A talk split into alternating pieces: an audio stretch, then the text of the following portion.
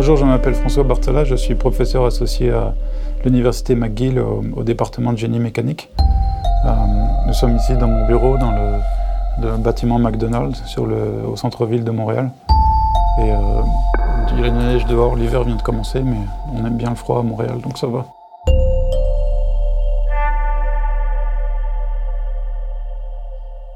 Je dirige le laboratoire de recherche qui s'appelle les Biomimetic Materials Laboratory, c'est-à-dire que c'est un laboratoire pour la biomimétique des matériaux. Donc notre mission, c'est de, déjà c'est de regarder les matériaux naturels, comment est-ce que comment ils se déforment, comment ils se cassent, pourquoi ils se cassent pas d'ailleurs souvent. On essaie de comprendre tout ça. Et la deuxième mission, c'est d'essayer de fabriquer des matériaux inspirés de ces matériaux naturels. Alors notre question, c'est de... Déjà, on a un thème général, euh, c'est les matériaux durs biologiques. Donc ça, englobe tout ce qui est coquillage, euh, os, euh, dents et tout ça. Ensuite, la question scientifique et, d'ingénierie, c'est comment est-ce que le coquillage prend des minéraux qui sont très fragiles à la base? Et comment est-ce que l'animal transforme ces minéraux en un matériau qui est beaucoup plus tenace, qui est beaucoup plus résistant à la fracture, qui est beaucoup plus résistant aux impacts. C'est très intéressant, c'est un problème d'ingénierie très intéressant parce qu'on ne sait pas comment faire avec nos céramiques. On n'a pas encore résolu ce problème. Donc euh, c'est ça la motivation principale en fait. Quand, le problème quand on utilise des, céramiques d'ingénierie ou, du verre dans, ce qu'on fabrique, c'est qu'il y a beaucoup d'avantages, c'est-à-dire qu'on a la dureté, on a la, transparence du verre, les propriétés optiques. Pour les céramiques, il y a toutes les applications à haute température. Mais le problème, c'est que tous ces matériaux sont fragiles. Euh, donc euh, notre question principale, le, thème principal qu'on explore dans notre laboratoire, c'est comment est-ce qu'on peut euh, s'inspirer de la nature et puis apprendre comment est-ce que la nature a fait pour vaincre la fragilité de ces, minéraux pour qu'on puisse appliquer ça dans les matériaux d'ingénierie. Donc c'est un peu ça la, question principale qui, domine nos recherches. Euh, on a des animaux qu'on affectionne, ouais. c'est-à-dire qu'on a des... Il y a, Bon, il y a, un, nombre gigantesque de, matériaux qui sont utilisés dans la nature, mais il y, en a, y en a certains qui sont plus performants et plus intéressants que d'autres. Par exemple, le coquillage de la nacre, quand j'ai commencé, c'était n'était pas un nouveau thème, il y avait déjà d'autres groupes qui avaient regardé. Tout n'était pas encore compris à, l'époque, mais euh, il y avait déjà beaucoup de progrès. Mais ce qu'on savait, c'est qu'il euh, y a des tests qui ont été faits dans les années 70 qui ont montré que ce coquillage avait des propriétés assez surprenantes.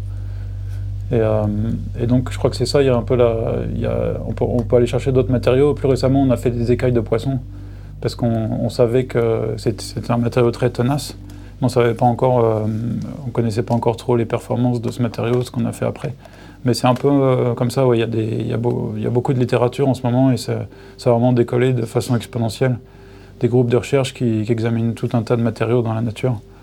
Il y a un groupe de recherche fameux à San Diego qui est dirigé par un, par un Brésilien euh, qui s'appelle Mark Meyers. Et lui, il va régulièrement en Brésil, dans l'Amazonie, aller chercher des, aller chercher des poissons et des choses comme ça. Donc il ramène plein d'idées. Il a eu l'idée de travailler sur le bec des toucans en, voyageant comme ça. Donc l'inspiration, ça vient d'un peu partout. Et en, regardant, en allant dans les musées, là, il y a le musée Red Pass sur le campus à McGill. Donc on, des fois, avec les étudiants, on va faire un tour, essayer d'avoir des, idées de nouveaux matériaux à examiner.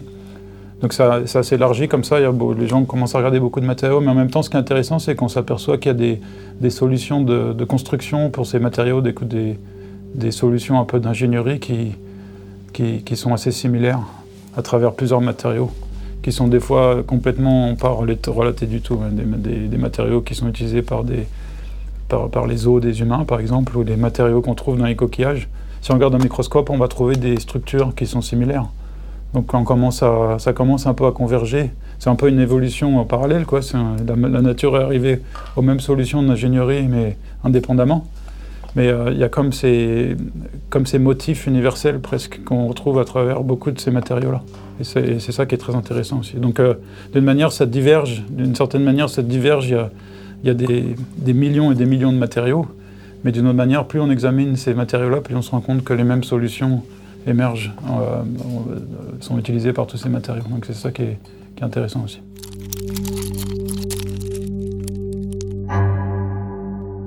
La première chose qu'on fait, c'est mesurer les propriétés mécaniques. Et, euh, tous, les matériaux dont je parle, c'est des composites, c'est-à-dire qu'il il y a au moins deux matériaux différents. Et dans le cas d'un matériau comme la nacre, il y, a une, phase dans biopolymère qui est très souple et une phase en, en minéraux. Et ces deux matériaux différents ont des contrastes de propriétés qui sont très élevés. Le, minéral est beaucoup plus rigide que le polymère.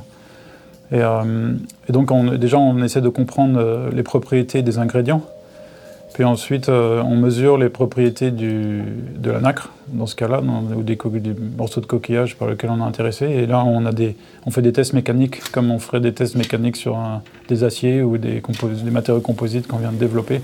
On, applique les mêmes méthodes sur les matériaux naturels. Donc on va, on va prendre un morceau de coquillage, on va le couper en deux, couper en quatre. On va le préparer et puis on va préparer des petits échantillons qu'on va, qu'on va casser dans notre laboratoire avec des machines spéciales qui vont nous dire euh, combien de combien de force il faut pour casser ce matériau, etc. Donc il y a des méthodes, euh, des standards très précis là-dessus qui vont nous donner la résistance de ce matériau. Donc ça, ça nous donne la propriété du matériau, mais c'est juste le début de l'histoire, parce que la propriété en elle-même, au bout du compte, ça nous intéresse pas, pas, forcément. Euh, ce serait intéressant si on voulait utiliser ce matériau pour faire quelque chose d'ingénierie, comme le bois par exemple. Les propriétés du bois sont, sont très importantes parce que les gens font encore beaucoup de choses à partir du bois mais pas pour les coquillages. Ce qui nous intéresse, c'est surtout comment le, comment le, coquillage va, va réussir à, avoir ses propriétés en fait. Donc là, c'est la deuxième phase pour euh, examiner ces matériaux, c'est d'aller prendre des microscopes et puis aller déjà comprendre comment le matériau est fabriqué, comment, à quoi il ressemble à, l'échelle microscopique, des fois même à l'échelle nanoscopique, encore plus petit. Donc là, il y, a des, euh, il y, a beaucoup de travail déjà à faire parce que c'est des matériaux très complexes, donc il y, a, il y, a, beaucoup de structures en deux ou trois dimensions sont des fois pas faciles à, caractériser. Par exemple, dans l'os, par exemple, on ne connaît pas encore euh, exactement la structure euh, de l'os, même au niveau microscopique. Il y a encore un sujet, il y a encore un peu de débat sur euh, exactement comment l'os est arrangé au niveau aux échelles microscopiques, nanoscopiques. Ensuite, la dernière phase, c'est ce qu'on appelle micromécanique, c'est-à-dire qu'on essaye de voir comment, comment cette microstructure va se déformer une fois qu'on a compris comment le matériau est fait à l'échelle microscopique, on essaie de comprendre euh, qu'est-ce qui se passe quand on va déformer le matériau à l'échelle microscopique. Et qu'est-ce qui se passe quand on essaie de casser le matériau? Qu'est-ce qui se passe quand il y a une fissure qui se propage dans ce matériau? Où est-ce que la fissure va? Est-ce qu'elle est qu'elle va s'arrêter euh, dans le minéral? Est-ce qu'elle va s'arrêter dans le polymère? Ou alors comment la fissure va être redirigée dans d'autres régions du matériau? Et là, c'est pas facile parce que euh, c'est pas, pas toujours évident de comprendre exactement ce qui se passe dans le matériau. Mais ça, ça fait partie des nouvelles techniques qui ont permis de, ce genre de, répondre à ce genre de questions, c'est de faire des tests mécaniques sur le matériau et en même temps on image le matériau à l'échelle microscopique. Donc on peut vraiment voir ce qui se passe à l'échelle microscopique du matériau quand on le déforme, quand on le casse. Et c'est là qu'on apprend beaucoup de choses. Puis en même temps, il y a tout ce qui est euh, euh, simulation par ordinateur aussi qui ont été très importante pour comprendre ces mécanismes. Puisque comme si on comprend bien la structure du matériau et si on connaît les, les propriétés mécaniques des ingrédients, on peut mettre tout ça sur un ordinateur et de, demander à l'ordinateur de simuler la, réponse mécanique. Ça nous donne une bonne idée euh, dans beaucoup de cas de savoir ce qui se passe exactement à l'échelle microscopique. Donc une fois qu'on a compris tout ça, qu'on a, tout au complet, toutes ces idées ensemble, on est prêt à aller dans, le labo pour la dernière phase, c'est-à-dire fabriquer un matériau qui inclut tout ce qu'on a appris des matériaux naturels. Et ça, c'est pas facile non plus.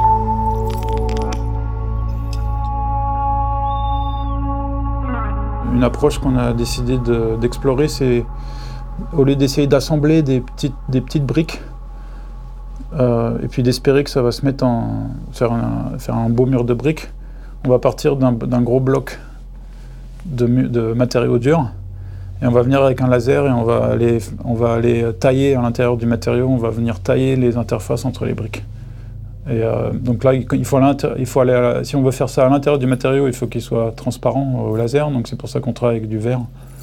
Mais euh, avec cette technique, on arrive à avoir des structures avec, beaucoup, beaucoup de contrôle sur, le, sur, la microstructure et par conséquent, on arrive à avoir des propriétés mécaniques très très intéressantes quand on fait ça. Donc c'est un peu euh, en, conceptuellement, c'est très différent de ce qui se fait en ce moment. C'est-à-dire, on appelle ça bottom-up, c'est-à-dire on part des ingrédients et les assembler. Nous, on part d'un gros bloc. C'est plutôt top-down, mais on part d'un gros bloc et puis on va venir avec un laser pour aller, pour aller sculpter notre matériau à, l'intérieur. Donc on peut faire ça à l'intérieur du volume ou on peut faire ça en surface sur des matériaux opaques comme des céramiques. On peut venir avec le laser et faire des, comme des dessins en gros, faire des, petites tranchées microscopiques sur le matériau en céramique. Et il se trouve que si on, c'est un peu un jeu dangereux, si on ne sait pas trop ce qu'on fait, on rend le, matériau encore pire que ce qu'on avait avant. Mais euh, si on fait ça bien, si c'est bien optimisé, on peut avoir des propriétés très très intéressantes. Donc c'est ça qu'on explore en ce moment dans notre laboratoire. et puis là, on continue sur d'autres matériaux, on, fait des choses en trois dimensions.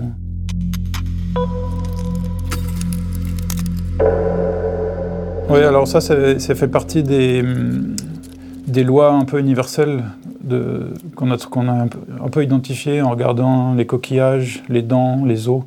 Et on s'est rendu compte que, bon, il y a beaucoup de minéraux dans ces matériaux, évidemment, il y a des protéines. Mais dès qu'on essaie de casser euh, ces matériaux, dès qu'il y a une fissure qui essaie de se propager, ce qui se passe tout le temps d'ailleurs dans ces matériaux, parce que nos os, par exemple, sont pleins de micro-fissures. Donc à chaque fois qu'on marche ou qu'on court, ces micro-fissures vont vouloir se propager. Donc en fait, elles se propagent d'une manière telle qu'elles vont suivre des interfaces plus faibles à l'intérieur du matériau. Et euh, en fait, les matériaux comme l'os ou les coquillages ou les dents sont remplis d'interfaces. Il y a des, réseaux d'interfaces. Par interface, je veux dire comme des plans à l'intérieur du matériau qui sont plus faibles que le reste du matériau. Et donc quand une fissure va venir euh, près de ces interfaces, la fissure va aimer suivre l'interface. Euh, donc ça, on trouve ça, cette, cette idée d'interface plus faible, on trouve ça partout dans les matériaux naturels durs. Ensuite, l'autre idée, c'est de... Bon, il y a l'idée de, venir piéger les, fissures sur ces interfaces. Et ensuite, il y a l'idée d'utiliser l'architecture de ces interfaces pour qu'une fois que la fissure soit piégée sur cette interface, euh, elle est, euh, ça, devient de plus en plus dur de propager l'endommagement et propager cette fissure de plus loin. Donc, L'idée, c'est de piéger la fissure. On, utilise le terme piéger parce que la fissure, elle ne sait pas ce qui se passe encore. Elle va juste propager où c'est plus facile, vers vers l'interface qui est plus faible, qui est, plus, faible que le reste du matériau. Par contre, ce, que la fissure ne pas, c'est qu'il y a une deuxième ligne de défense qui est due à la manière dont cette interface est, est mise en deux dimensions ou trois dimensions à l'intérieur du matériau, qui va rendre le matériau beaucoup plus résistant au bout du compte. Donc c'est cette idée qu'on a mis dans le verre en fait. C'est-à-dire qu'on met des, interfaces plus faibles avec notre système laser. On va venir à l'intérieur du verre et euh, faire plein de, micro-fissures à l'intérieur du verre, mais assez près les unes des autres, qu'on peut, on peut faire comme une série de micro-fissures sur des plans particuliers à l'intérieur du verre. Et on arrive à guider les fissures dans le verre comme ça. Donc guider la fissure, ça suffit pas. Ensuite, ce qu'il faut faire, c'est mettre les, fissures et ces interfaces dans des configurations où, c'est plus difficile de se propager plus loin. Donc c'est ça qu'on a fait. Donc l'inspiration, ça vient des coquillages, comme on a fait beaucoup de coquillages. Mais si on regarde, on a, a aussi regardé les, mailles des dents ou les, os, et on se trouve, il se trouve que ces genres de mécanismes, euh, on les trouve aussi dans ces matériaux.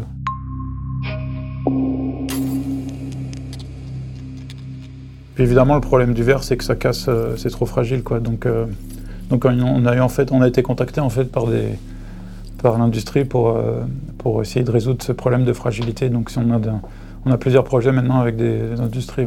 Personnellement, ou dans notre groupe, on aime bien faire de la recherche fondamentale, essayer de comprendre les méthodes naturelles.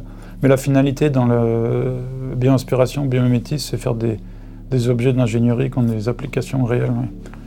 Et puis qu'on puisse ultimement, c'est ce qu'on veut faire, c'est les implémenter dans, dans des applications industrielles, c'est-à-dire trouver des, non seulement une belle idée qui marche dans le, laboratoire, mais aussi des, comment est-ce qu'on peut fabriquer des, grands volumes de ce matériau d'une manière économique. Au début, c'est quelque chose, quand, on a, commencé à travailler sur ce projet, c'était pas vraiment la finalité, mais il se trouve qu'il y, a tellement d'applications directes que, et puis que, au bout du compte, ça nous intéresse assez. Puis on s'est rendu compte aussi que ça il y avait des nouveaux problèmes qu'on n'avait pas euh, pas forcément anticipés avec le verre et, qui nous viennent de l'industrie en fait, qui ont des problèmes très concrets. Et il se trouve qu'il y a des mécaniques fondamentales très très intéressantes qui est connectées avec le, genre de matériaux qu'on fait. Donc en fait, ça, ça, nous donne aussi beaucoup d'idées pour, pour continuer nos recherches fondamentales.